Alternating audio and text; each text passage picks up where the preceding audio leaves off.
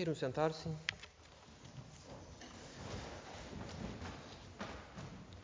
Primeiramente, o meu agradecimento ao Bispo Diocesano e ao Pároco de Entre Rios pela oportunidade dada a um padre de passagem de celebrar missa nesta histórica capela da Colônia Socorro. Em segundo lugar, quanto à comunhão no rito romano tradicional. As condições para se receber a comunhão no rito romano tradicional são as condições normais da Santa Igreja, ou seja, é necessário ser batizado, ter se confessado há pelo menos um ano, não ter nenhum pecado grave na consciência ainda não confessado, é necessário ter guardado o jejum eucarístico de pelo menos uma hora, o que já é o caso de quem assiste à missa de domingo, a missa dura, dura mais ou menos isso. Em seguida, é necessário estar modestamente trajado, trajado dignamente para se receber a Santíssima Eucaristia, e os casados devem estar em situação matrimonial e sacramental regular. Também se pede que aqueles que vão receber a comunhão não estejam ao mesmo tempo frequentando seitas ou falsas religiões.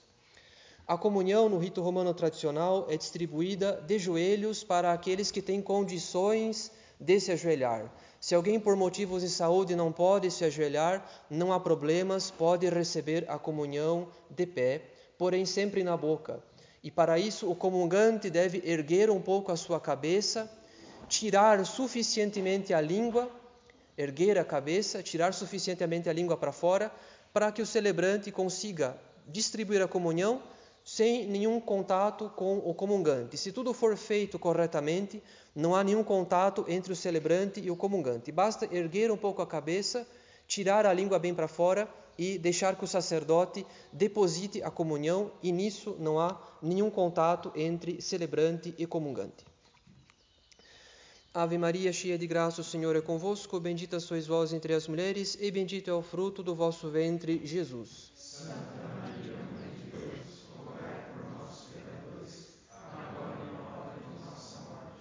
Divino Menino Jesus, abençoai-nos.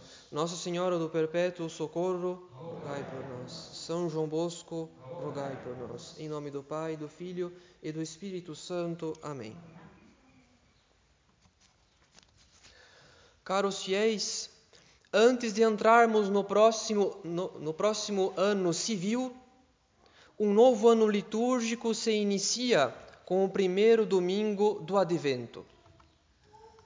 Os católicos bem instruídos sabem que o advento é o tempo litúrgico que a Igreja instituiu em preparação ao Natal, ou seja, a natividade de Nosso Senhor. O advento, portanto, resume todas as aspirações dos patriarcas e profetas do Antigo Testamento. Resume a pregação de São João Batista em preparação à missão do Messias e resume, sobretudo, a expectação de Nossa Senhora, que desde a sua concepção foi cumulada de graças para ser digna, de certo modo, da encarnação de Nosso Senhor em seu puríssimo ventre. Eis, caros fiéis, o que o advento resume. Eis o espírito que ele pretende formar em nossa alma a saber, as aspirações dos patriarcas e profetas, a pregação de São João Batista e a expectação de Nossa Senhora. Assim como o Antigo Testamento e a pregação de São João Batista, o advento é um tempo de penitência, porque é preciso purificar a nossa alma daquilo que a afasta da graça ou seja, os nossos pecados. Nosso Senhor não iniciou o seu ministério, isto é, o seu ofício de pregador, sem antes São João Batista ter preparado os judeus com o seu batismo de conversão e penitência. Do mesmo modo, a Igreja prepara-nos para a vinda de Nosso Senhor pregando-nos a necessidade de conversão e de penitência. Não obstante, assim como a expectação de Nossa Senhora cumulou a sua alma de alegria espiritual, porque a Santíssima Virgem carregava em seu puríssimo ventre o Salvador do gênero humano, do mesmo modo, o advento também é um tempo de alegria. A alegria de possuir Deus conosco pelo mistério da encarnação. O advento, portanto, é um tempo de penitência como a quaresma.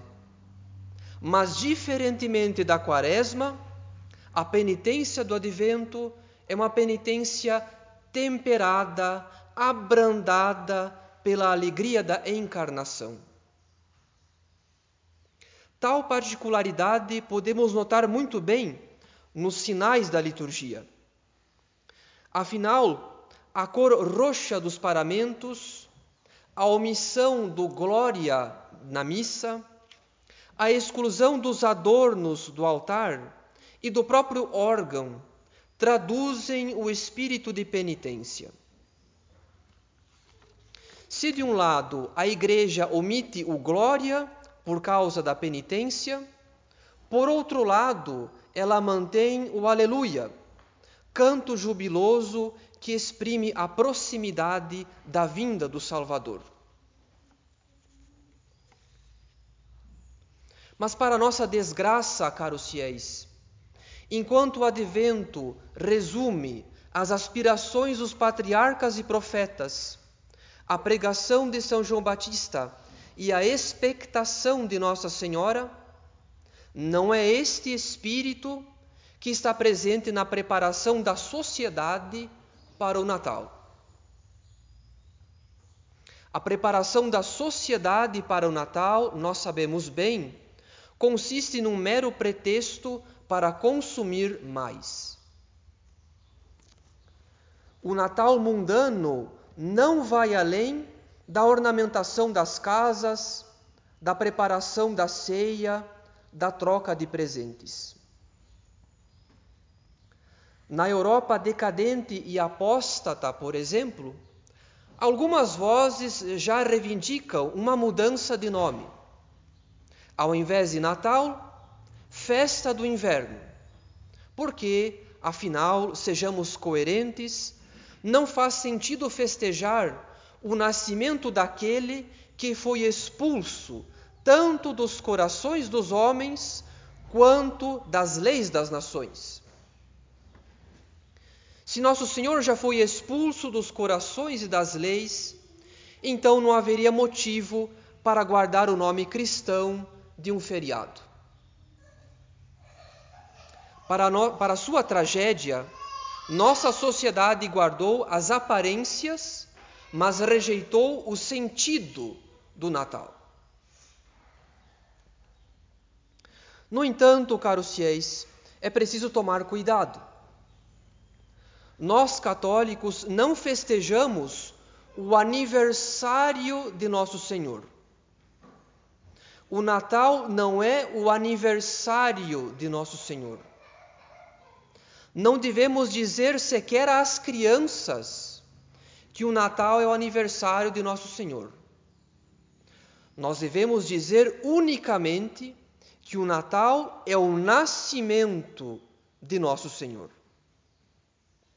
Se se trata de um aniversário, então estamos diante de um evento passado, de uma mera lembrança, a lembrança do nascimento. Nada ocorre no presente. Por outro lado, se se trata do nascimento, então o Salvador nasce de algum modo no presente, e este é o sentido católico.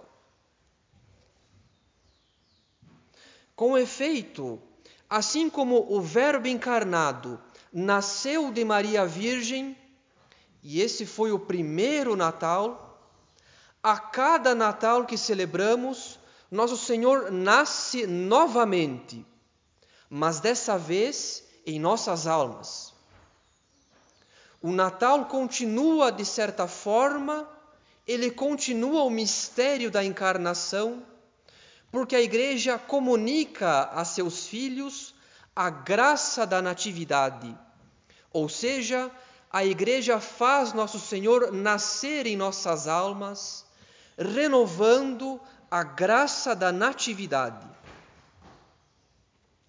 Há um verdadeiro nascimento espiritual de Nosso Senhor em nossas almas pela comunicação das graças próprias ao mistério da natividade.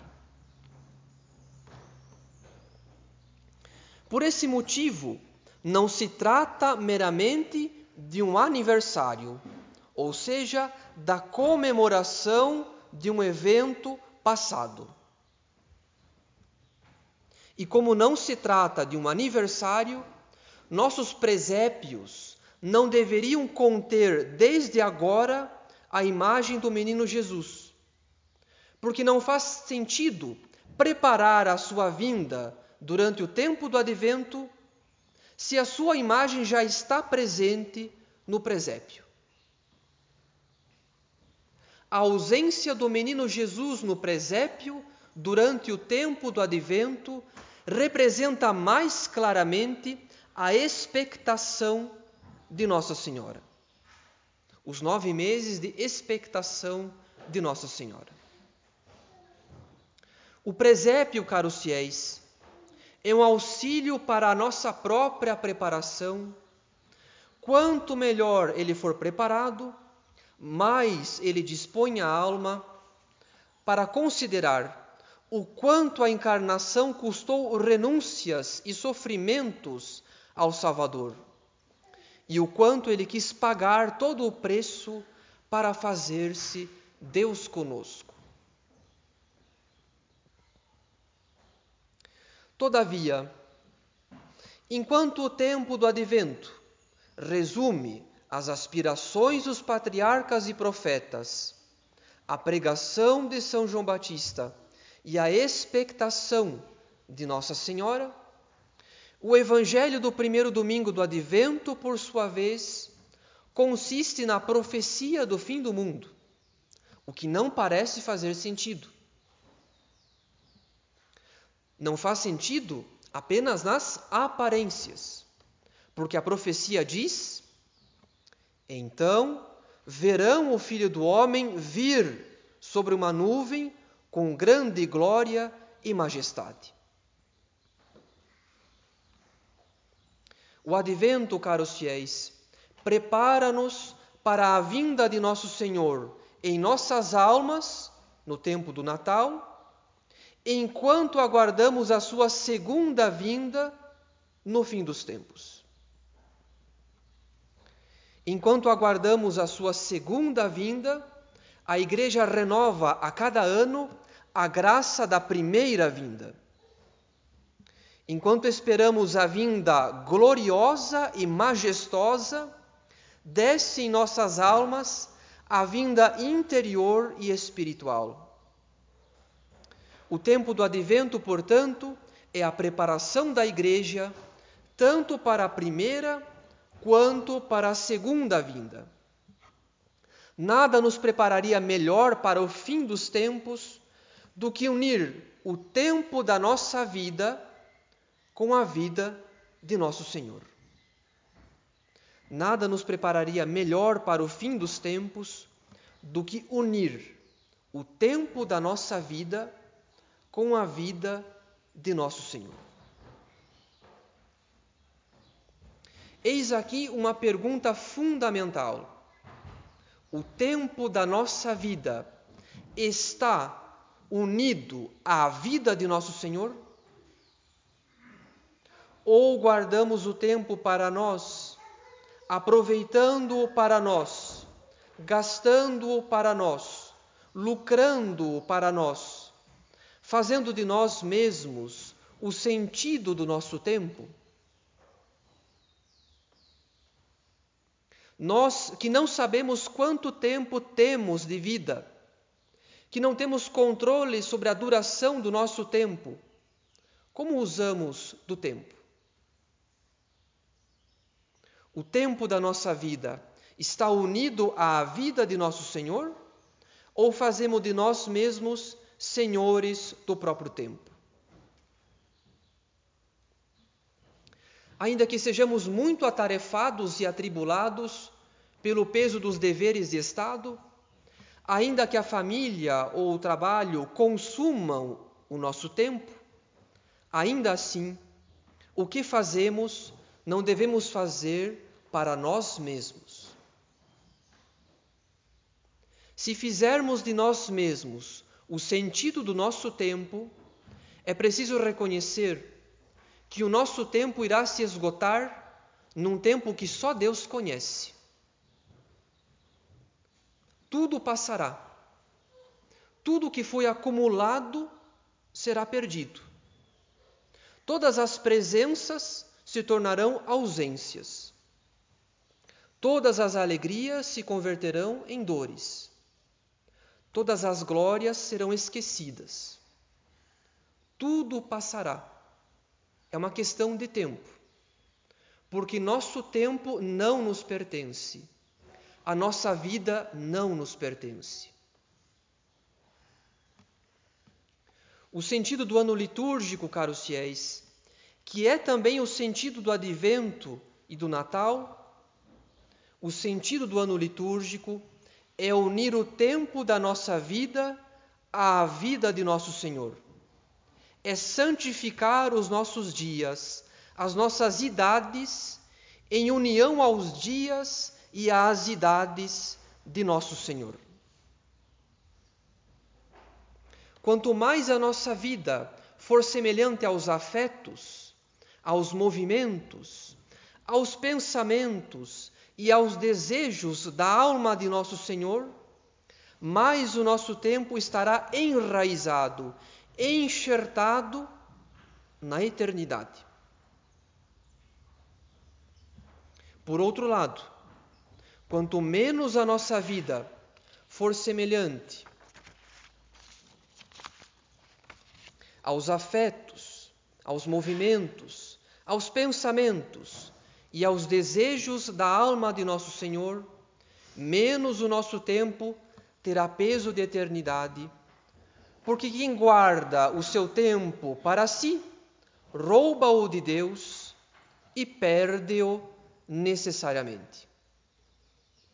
Quem guarda o seu tempo para si, rouba-o de Deus e perde-o necessariamente.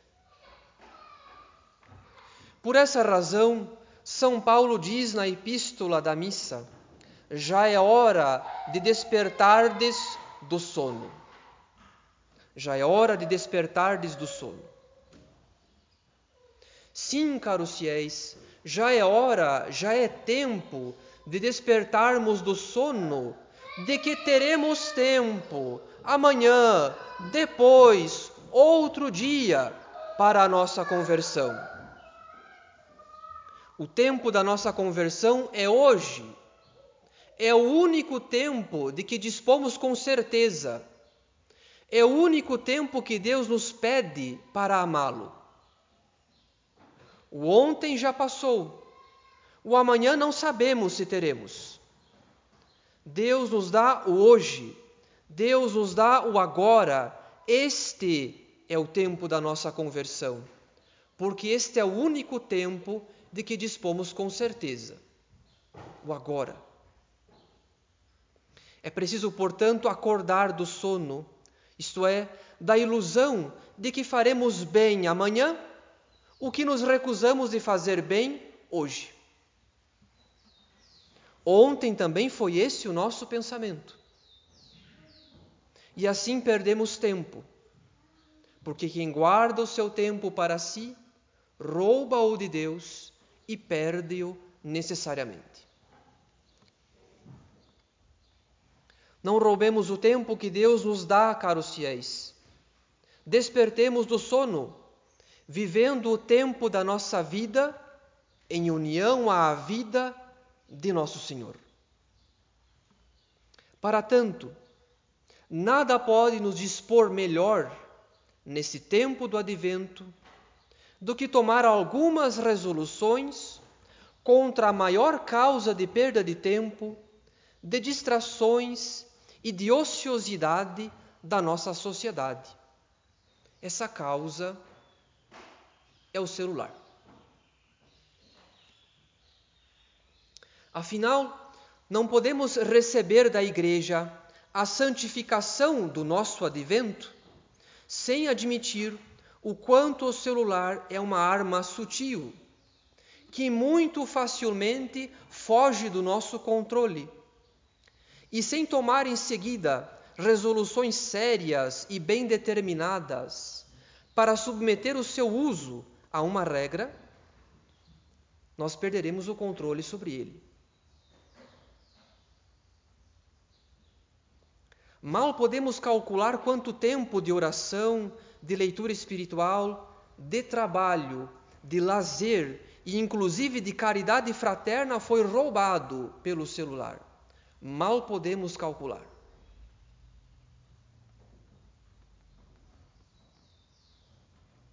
Para bem aproveitar esse advento, precisamos admitir o quanto o celular faz-nos mal sob o pretexto de bem o quanto ele dispõe-nos à preguiça, sob o pretexto de trabalho, o quanto ele alimenta a ociosidade, sob o pretexto de lazer, o quanto ele afasta-nos de nossos entes queridos, sob o pretexto de conectividade com o mundo, e principalmente o quanto ele afasta-nos da oração, sob o pretexto de apostolado. Não roubemos o tempo que Deus nos deu. Despertemos do sono, vivendo o tempo da nossa vida em união à vida de nosso Senhor. Louvado seja nosso Senhor Jesus Cristo.